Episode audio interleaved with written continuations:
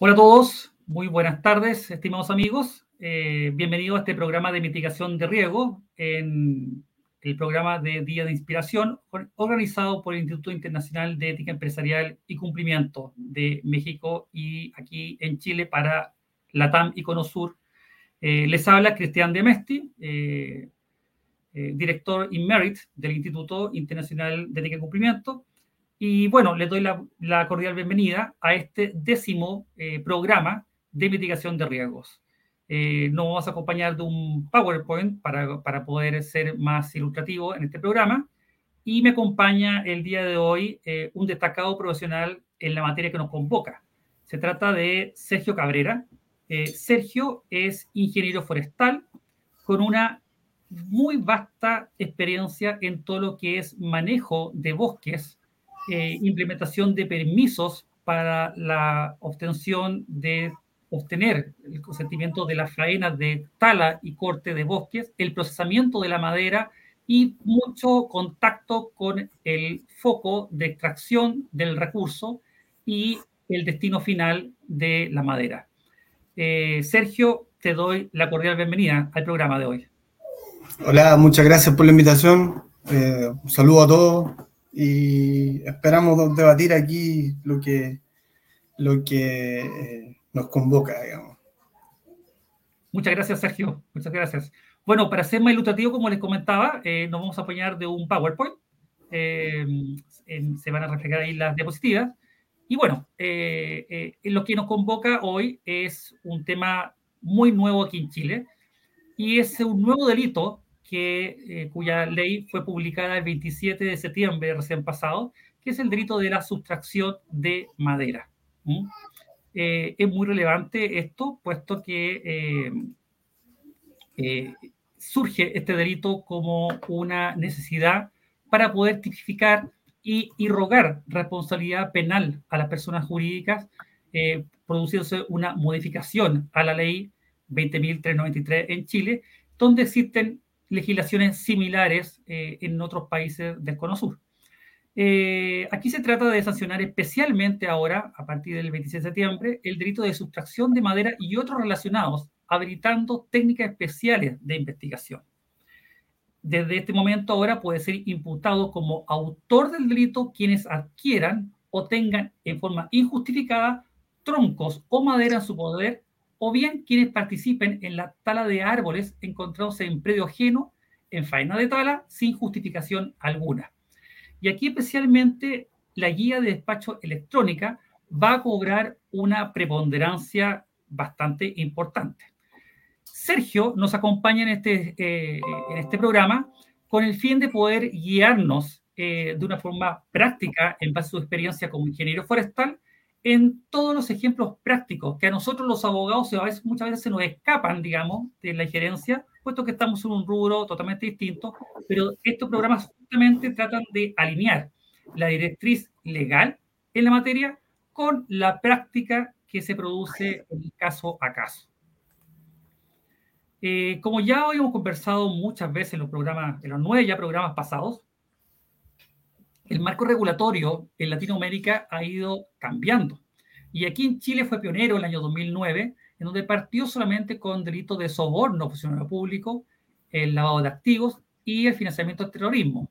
Posteriormente se, incorporó la receptación y así fue plasmándose y incorporándose nuevos delitos en la materia. En 2018 se incorporaron delitos importantes como la negociación incompatible, que no es otra cosa que el conflicto de interés, y eh, el, tema o el, delito de soborno entre particulares. Y así tenemos hasta el año 2022 con un futuro cada vez más regulado, en donde hemos tenido en el corto tiempo, especialmente en este año, delitos informáticos que se han incorporado y ahora el delito de la sustracción de madera.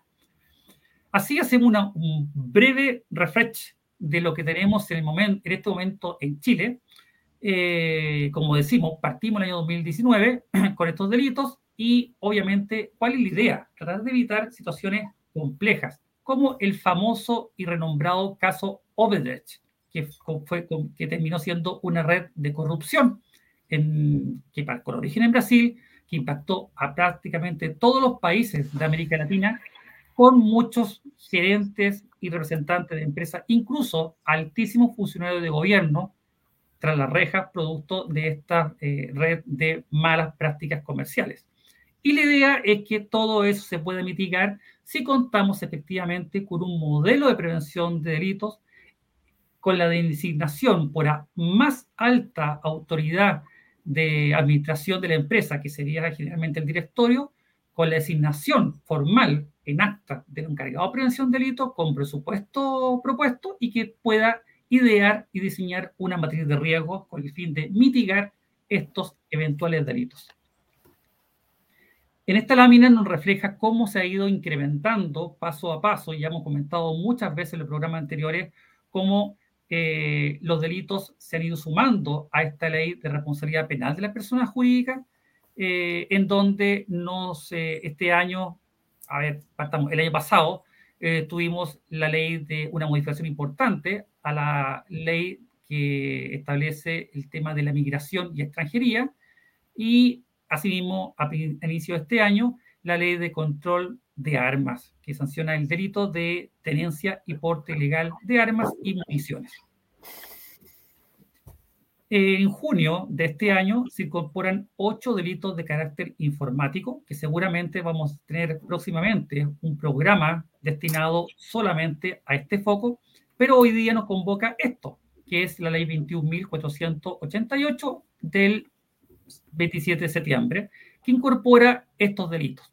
Vale decir, robar, hurtar troncos o trozas de madera, como señala la ley, no justificar su adquisición legítima o tenencia o su labor de faenas o actividades conexas a la tala de árboles, ser habido en predio ajeno en idénticas faenas de tala sin consentimiento de su propietario o bien falsificar el uso malicioso eh, de documentos falsos para obtener guías eh, electrónicas, guía de despacho o formularios para trasladar o comercializar la, madera de manera ilícita.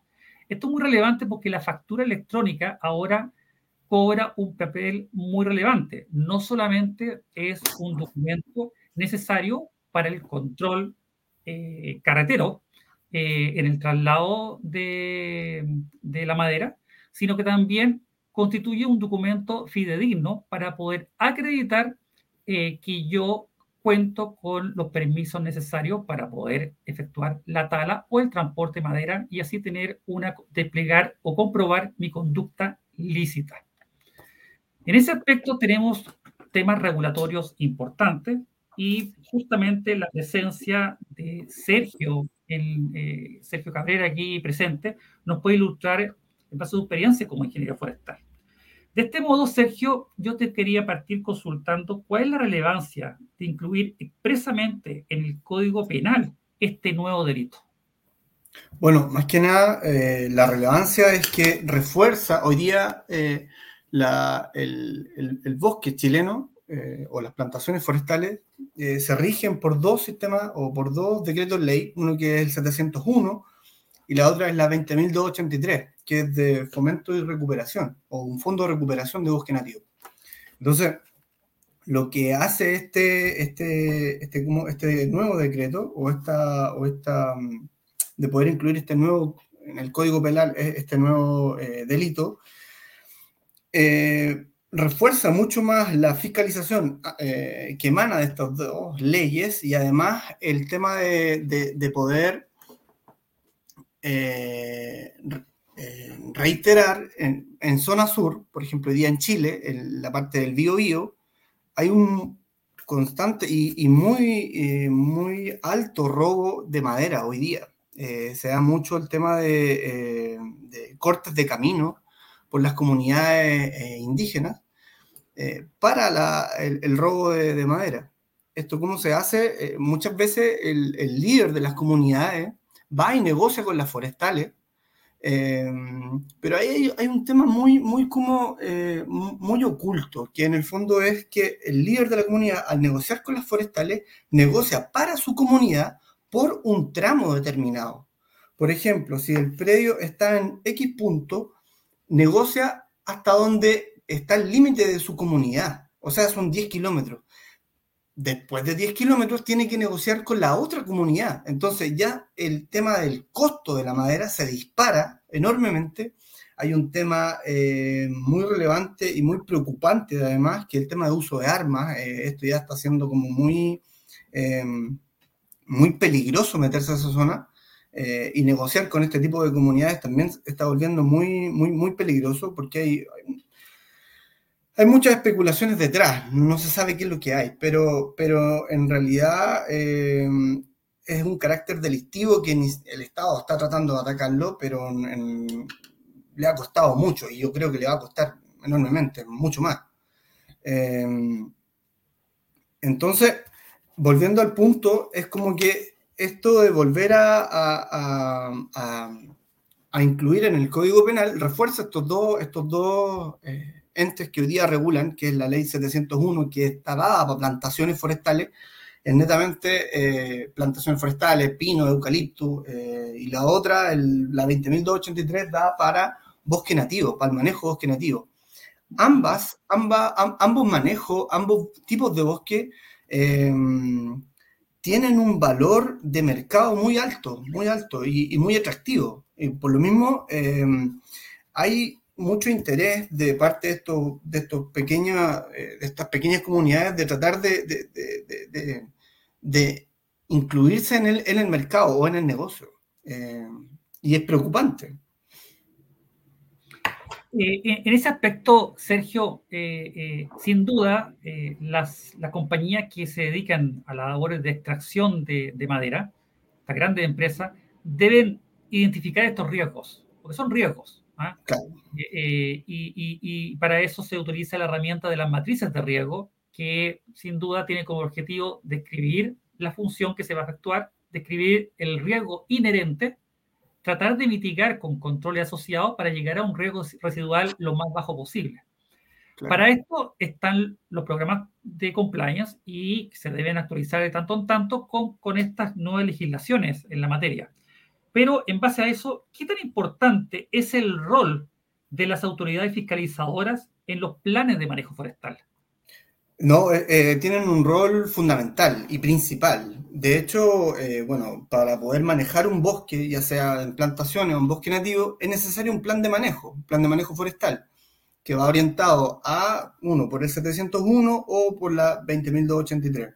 Tienen distintos objetivos uno es perseguir, eh, uno es perseguir y recuperar el bosque nativo que existe hoy día en Chile, eh, fomentándolo mediante eh, podas, raleo, cierres perimetrales, caminos, senderos, la prevención de incendios, orienta hacia recuperar el, el, bosque que alguna vez, bueno, fue sometido muchos años atrás, 50, 100 años atrás, fue sometido y, y forjado principalmente a la quema, porque eh, en Chile central principalmente se, eh, se, deforestó eh, por sembrar trigo.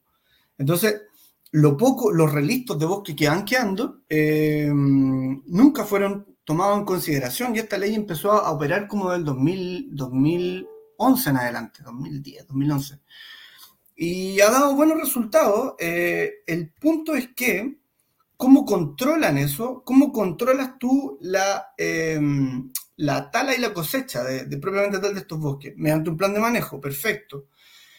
¿Y cómo se da el robo? Eh, muchas veces cuando el, plan de el, predio no tiene plan de manejo, eh, existe lo que se denomina como blanqueo, porque además del plan de manejo te proporciona guías de libre tránsito, además de la guía de despacho. Hoy día también hay un tema que, que tú tocaste delante, que era eh, eh, que es eh, muy fundamental, que es un rol muy relevante el tema de la facturación electrónica y la guía de despacho electrónica. Hoy día, en la parte rural de Chile, todavía no tiene, no tiene implementado la, la, guía de despacho o la emisión de guía de despacho electrónica. Y propiamente tal, impuesto interno los avala. ¿Por qué? Porque no tienen como, eh, por ejemplo, imprimir una guía de despacho. No hay como imprimir, no hay internet, la conectividad en Chile en, la parte rural es muy mala.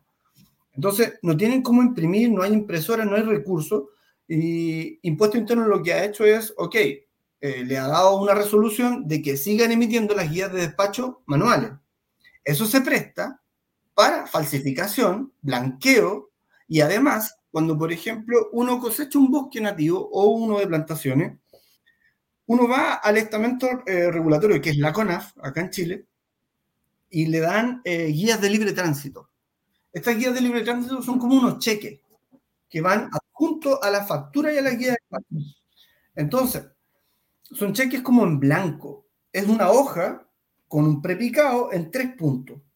Eso se presta mucho, en mi opinión, mi, opinión, digamos, personal, se presta mucho a que hayan fraudes respecto a eso. Porque al ser en tres ítems en blanco, es como dar casi tres permisos eh, por uno solo. Entonces uno puede ir a cortar un bosque al lado eh, sin permiso y como tengo este, este chequecito de un permiso X, lo puedo blanquear.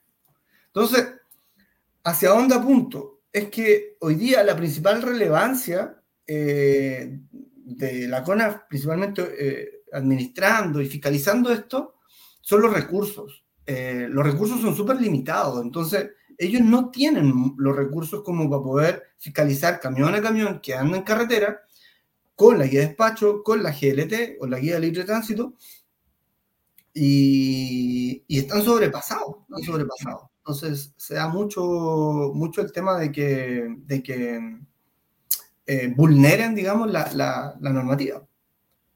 Fíjate que tú has tocado eh, un tema muy relevante, que son vacíos en la ley.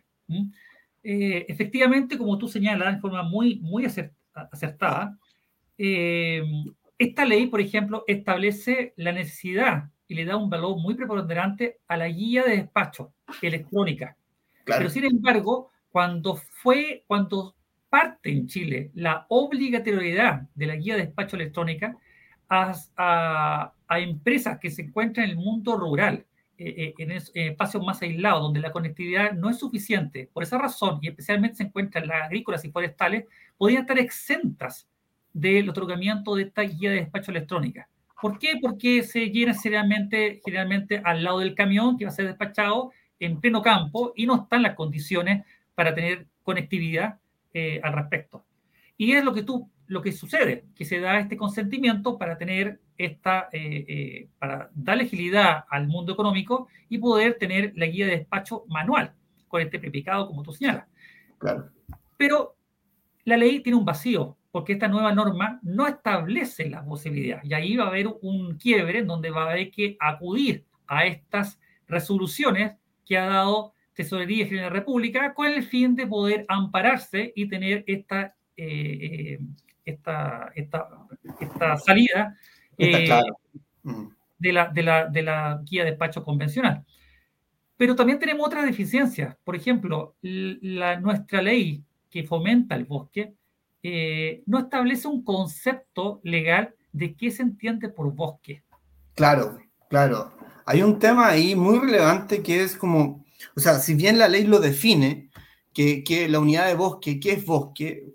5.000 metros cuadrados, la, superficie, o en su, en, su, en su ancho mínimo son 40 metros, o que, por ejemplo, desde el norte de Chile hasta Santiago, más o menos, Arica, Santiago, eh, no tenga la, em, la cobertura del 10%. De Santiago al sur ya se exige un 25%. Em, sobre esas condiciones, eh, ¿qué define la ley qué es bosque y qué no es bosque? Hoy día eh, hay una unidad, hay un tema muy relevante que es el, el tema de las parcelaciones que ha hecho en Chile que la fragmentación del bosque sea estrepitosa y sea nos vamos al, prácticamente al, despeñadero porque eh, al establecer unidades prediales más pequeñas, quedan fuera de la norma, quedan fuera de la ley, de lo que establece bosque. ¿Por qué? Porque las parcelas muchas veces son de 5.000 metros cuadrados y la condición de bosque que tienen es muy pequeña. Pero si uno lo mira a nivel macro, el bosque es mucho más amplio que los, los límites, digamos, administrativos que establece, por ejemplo, cuando uno se compra un sitio y lo que le da el rol. Entonces, cuando uno presenta, claro, un plan de manejo, lo presenta al rol o al límite físico que uno establece cuando compra la propiedad. pero el bosque abarca más allá de eso. No termina el bosque en donde termina mi cerca, sino que es mucho más allá. Entonces la fragmentación eh, que va a ocurrir ahí y que está ocurriendo eh, eh, nos va a llevar como a que estos fondos de recuperación prácticamente se, establezcan solo en predios más grandes, porque ya los chicos ya están todos como atomizados. Bueno, y esa también es un, es, un tema que, que, preponderante y sin duda es algo que esta y otras leyes han sido un poco ambiguas en la materia. Eh, otra falla que tiene esta ley detectada es que si bien es cierto, se establecen penalidades a la persona natural que tala o roba o hurta madera, eh, no establece penalidad a la empresa, la sanción a la personalidad jurídica o la empresa que está siendo beneficiada directa o indirectamente con este delito.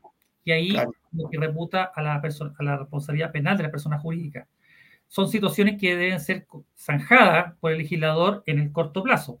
Pero vámonos al nicho, vámonos a lo que nos convoca. Eh, desde el punto de vista de tu experiencia, eh, el, eh, en forma tan amplia como se define, que se sanciona el robo o hurto de madera o relacionados. ¿A qué entidades realmente podría afectar esta nueva ley?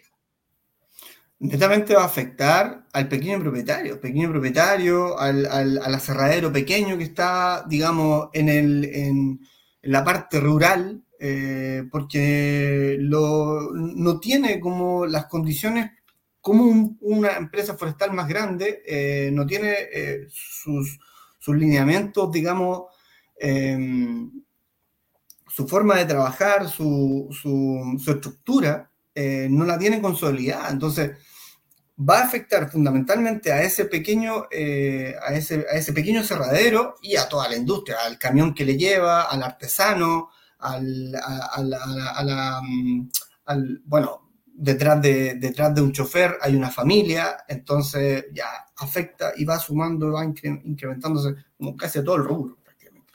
Eso es muy importante, ¿no? Será que no solamente le va a afectar a grandes empresas eh, como Arauco o situaciones así, sino que también a la pequeña empresa, al aserradero o, o, al, o a la empresa que se está dedicando a tener una, una barraca o una central de acopio de madera. Pues o al artesano al artesano que, que, tiene que acreditar la, la, la, procedencia legítima, digamos, de la madera. Claro, claro. Bueno, y, igual hay un tema ahí que eh, repercute en lo mismo que hemos más o menos hablado en, este rato, que es el tema de la fiscalización. Creo que ahí hay un punto eh, importante que hay que destinar mucho más recursos, pero eh, no los hay. Entonces, ahí creo que hay que poner como un poco más, más de huevo eh, en la canasta, digamos. Claro, exacto. Eh, bueno, aquí nos están llegando por interno bastante saludos, digamos, tenemos una buena audiencia de, distintos países, especialmente México, Colombia, Ecuador y por supuesto Chile. Eh, si bien es cierto, esto es una ley local que hay que aclarar que está afectando a Chile, que partió el 27 de septiembre. El impulso del legislador en toda la América Latina eh, ha sido bastante parejo. Y si bien es cierto, Chile fue el primer país de la región que partió con la responsabilidad penal de la persona jurídica. Después siguió eh, Argentina, eh, Perú, Colombia, México, Uruguay, con un tema solamente remitido a los derechos laborales, y Brasil. Por consiguiente, tenemos una legislación bastante acentuada y eh, los países están mirando ya a zanjar de manera cada vez más asidua y, rogar responsabilidad penal de la persona jurídica a los delitos de carácter económico y los delitos de carácter ambiental. Y el, y el tema de, de, legislar sobre el robo o hurto de madera, ya estamos en los primeros indicios que son delitos de carácter económico y al mismo tiempo un delito que se, persigue proteger el medio ambiente a través de la protección de los bosques. En ese sentido, eh, Sergio, es muy relevante tu experiencia y aquí derechamente en tu ejercicio de profesión como ingeniero forestal con vasta trayectoria, ¿cuáles son los ejemplos que podrían surgir en el ámbito de prácticas forestales bajo esta ley? Lo podría ser como eh, las malas prácticas, a lo mejor pueden ser. Las malas prácticas respecto... malas prácticas pueden ser a veces afectadas con esto? Pero bajo tu experiencia, bajo los ejemplos prácticos que tú has visto, si quieres sin detalle, pero ejemplos eh, que son proclive a ser afectados ahora con esta ley. No, principalmente es, incrementar el mercado negro de la madera. Hay, un, hay especies en Chile que tienen un valor comercial enorme. Por ejemplo, el tema del alerce. Eh, muchos años atrás se ha tocado eso, pero de igual forma, de igual forma, eh, uno, uno ve eh, la comercialización de él, a pesar de que, claro, la procedencia muchas veces te dicen que es de haberse muerto, la práctica o lo que uno ve no, no, no condice con lo, que, con lo que establece el papel, digamos. Entonces, em, esta nueva, digamos, esta nueva eh, condición va a fomentar en cierta forma el mercado negro, eh, el mercado negro eh, mediante, por ejemplo, lo que se da en el sur, ya en el sur es que está el, tema de la, de la guía de despacho, bueno, del blanqueo de la madera, de la, de la GLT, que es como de un predio chico, yo lo puedo pasar por por, por otro, que es por un plan de manejo, por ejemplo, de obras civiles, yo lo puedo pasar por un plan de manejo eh, forestal. Se puede hacer ahí como que, y ahí viene detrás también el tema de la fiscalización. Entonces, si no se destinan recursos hacia allá, es como que mm, echa la ley, echa la trampa, ¿no? Bueno, ese es un dicho que se usa mucho, ¿ah? y, se trata la gente de, de, de, amoldar, digamos, a dar una figura someramente lícita con el fin de mantener la perpetración del delito que se está eh, tipificando. Eh, y dentro del aspecto de lo que se maneja, eh, lo que afecta en la zona de Temuco y, la macro zona sur, ¿qué otros temas relevantes tú puedes ver que podría ya con esta ley zanjarse muchos aspectos de eso? Por ejemplo, Temuco ese es un tema que es como súper como complicado. Cuando nosotros hemos hablado con las comunidades, bueno, como, como lo reiteraba antes, cada comunidad negocia por, por, digamos, por, por, su, por, su, por su grupo nomás, eh, como que son entes individuales. Eh, el tema del, del costo del, de la madera o, del, o de las multas, digamos, igual siguen siendo bajas para el delito, para lo reiterado que, que viene, viene, viene o, lo frecuente que viene ocurriendo. Entonces, eh, en la parte de, por ejemplo, en Temuco, eh, es muy preponderante eh, aumentar, por mi visión, aumentar a lo mejor un tema más de fiscalización. Creo que, bueno, no lo hacen porque obviamente no, ante una arma, ante, ahí tienen materiales de guerra prácticamente. Esto, e, estos como grupos vándalos, en realidad no sé cómo llamarlo, porque vienen de todos lados eh, y, están fomentando esto, que es el tema del robo.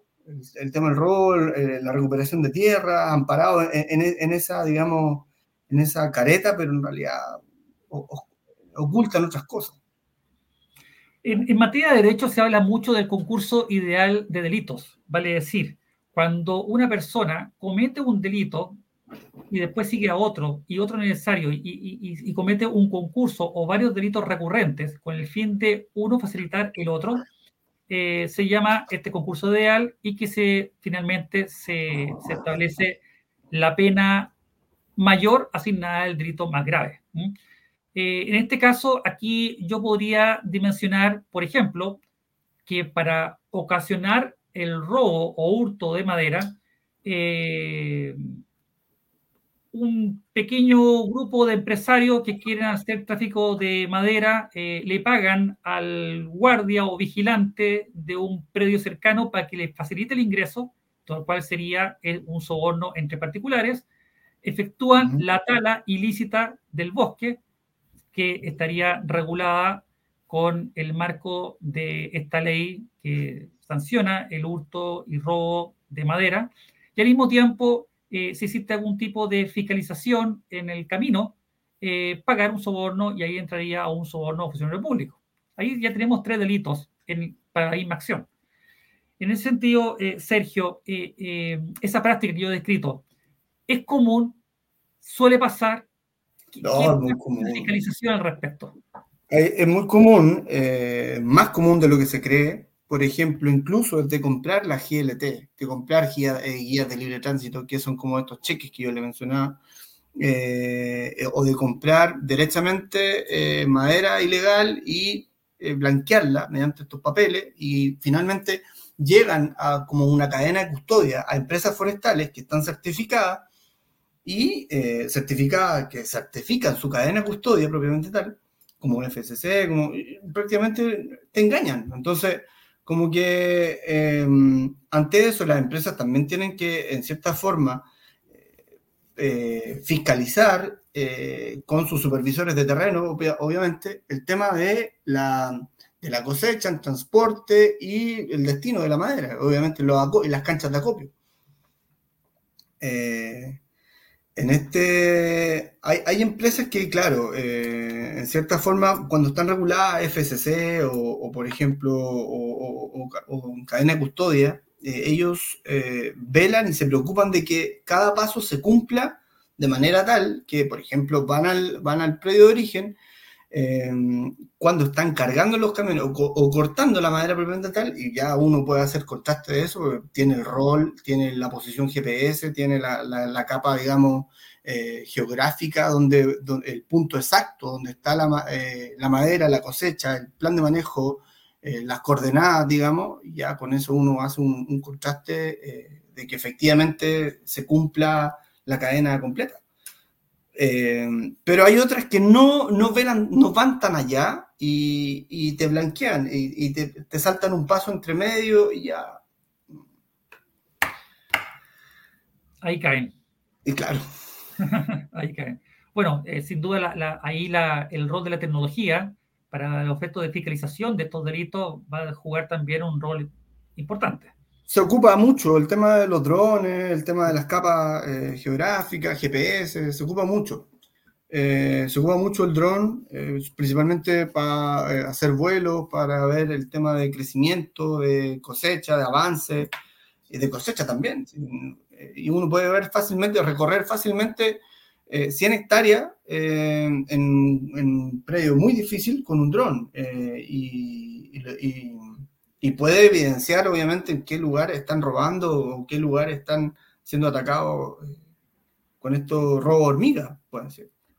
Claro, o sea, muchas veces la, geografía del lugar no es la más propicia, no es la más eh, fácil de acceder. Hay muchas veces pendientes importantes eh, y, los, eh, los, lugareños eh, que efectúan estos delitos conocen a la perfección y se aprovechan de estos accidentes geográficos para poder ocultarse.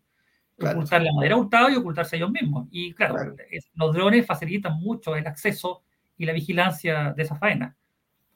Pero es un tema de recursos que mm, volvemos a lo mismo, que no sé si están disponibles. Entonces, hacia allá debe apuntar em, eh, la fiscalización, el tema de la regulación, como invertir o de colocar mucho más recursos a eso. Un dron de esa calidad no, no son baratos.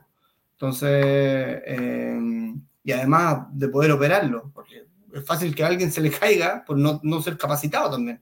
También hay otro tema ahí. Entonces, eh, son recursos para poder perfeccionar lo que se quiere implementar. Bueno, finalmente todas estas empresas, barracas, cerraderos, canchas de acopio, compañías forestales, empresas de transporte forestal, eh, van a requerir, digamos, eh, tomar carta en el asunto, modificar su normativa interna, su, su su normativa interna en el sentido de contar con un código de ética, modelo de prevención de delitos y políticas corporativas apropiadas para poder mitigar debidamente todos estos riesgos nuevos que, que se le van a producir. Eh, aquí nos pregunta Sebastián Camiroaga, eh, de acá de Santiago de Chile, si se da mucho la falsificación de guía de despacho. ¿Qué te parece, Sergio, al respecto? O sea, falsificar una guía no, no, no, se da mucho, lo que sí se da el blanqueo o, estas empresas fantasmas. Eh, hay muchas empresas fantasmas, estas empresas en un día que sean, eh, yo conozco casos directos, en donde hay, gente delincuente, ya son así hay que llamarlo, ¿no? Que crean estas empresas, te venden IVA, te venden factura, te venden IVA y, y la hacen, la hacen, le echan a andar dos meses y de ahí la cierran y ellos se van con el IVA. O hay un tema ahí, pero... Y ellos te cobran, por ejemplo, no sé, eh, te cobran por una factura X eh, y te venden IVA, así descaradamente, eh, para rebajar impuestos. Entonces, así como te venden IVA, te pueden vender guía, te venden guías de despacho y, no... Y todo electrónico también, ojo. Ah, incluso electrónico. Ya. Incluso electrónico. O sea, no fue, no fue no se eliminó totalmente esa, mala práctica a pesar de la, incorporación o exigibilidad del documento electrónico. No, porque aún así eh, estas empresas, eh, como te digo, la, echan a andar dos meses, de ahí la cierran. Y perseguir a estos tipos es, parece que no, no, sé, no hay resultado porque lo siguen haciendo. Yo, con, yo te hablo con, eh, con conocimiento de causa, de, digamos, de fuente directa. Sí, no, exacto, exacto. No, te agradezco tu, tu experiencia en ese, en ese, aspecto. Finalmente, eh, eh, Sergio, ya estamos terminando. en base a toda tu experiencia como ingeniero forestal, con contacto con el productor, con el propietario del bosque, con contacto con la empresa que realiza estas labores de extracción y explotación de bosques en el ámbito de bosque nativo, en el ámbito de bosques que no tienen la condición de bosque nativo. ¿Qué mensaje final tú darías en atención a esta nueva normativa que ya está partiendo en la materia. Es una normativa, mira, todo lo que se haga siempre es bueno y es complementario a lo que hay. Eh, obviamente se va a complementar con el 701 y con la 2283. Eh, pero donde hay que eh, poner más énfasis principalmente en el tema de la fiscalización, fiscalización y recursos hacia allá, a que se cumpla la norma vigente, a que se cumpla eh, digamos, el, tema de la, fragmentación del bosque, que es preocupante, es muy preocupante, eh, porque aquí a 10, 15 años vamos a tener eh, pequeñas islas, entonces lo, lo, lindo que es Chile, lo, lo, lindo que es Chile en, su bosque, en, en, el campo, va a pasar a ser... Chile como, no sé, como lo que siempre no, no se quiso, que es como colocar la parte, crecer la parte rural, que es como, no tiene sentido, creo. Eh, porque hoy día está ocurriendo eso, están ocurriendo el tema de la parcelación, de las parcelas de agrado y como que prácticamente el bosque se está fragmentando.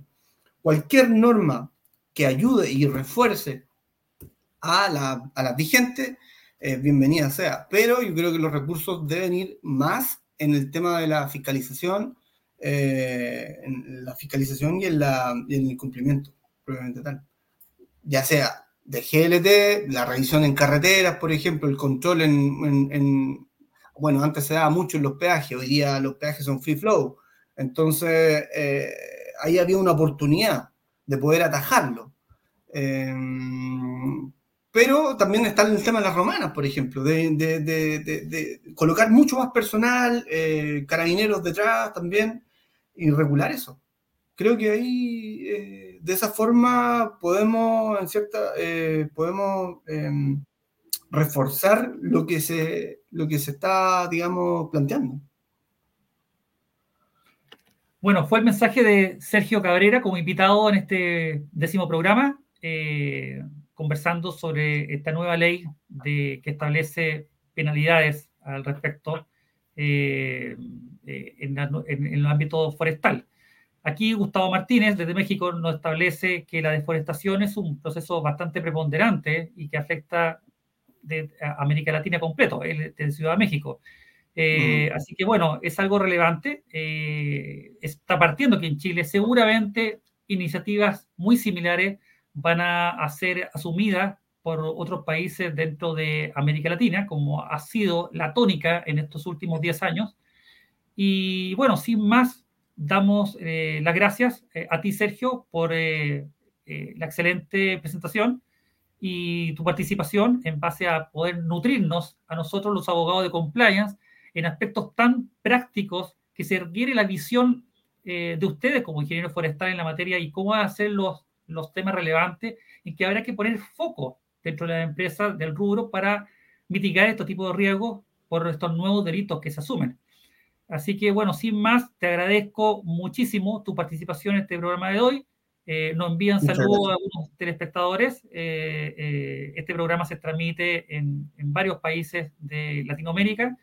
Y en nombre del Instituto Internacional de Ética Empresarial y Cumplimiento desde Chile y Conosur, y especialmente por su presidente, que está, que, quien nos, nos, dio un saludo a inicio desde México, te mando un cordial saludo y bueno, estimados amigos, será hasta una próxima oportunidad. Chao. Muchas gracias por la oportunidad. Gracias. Chao. Chao.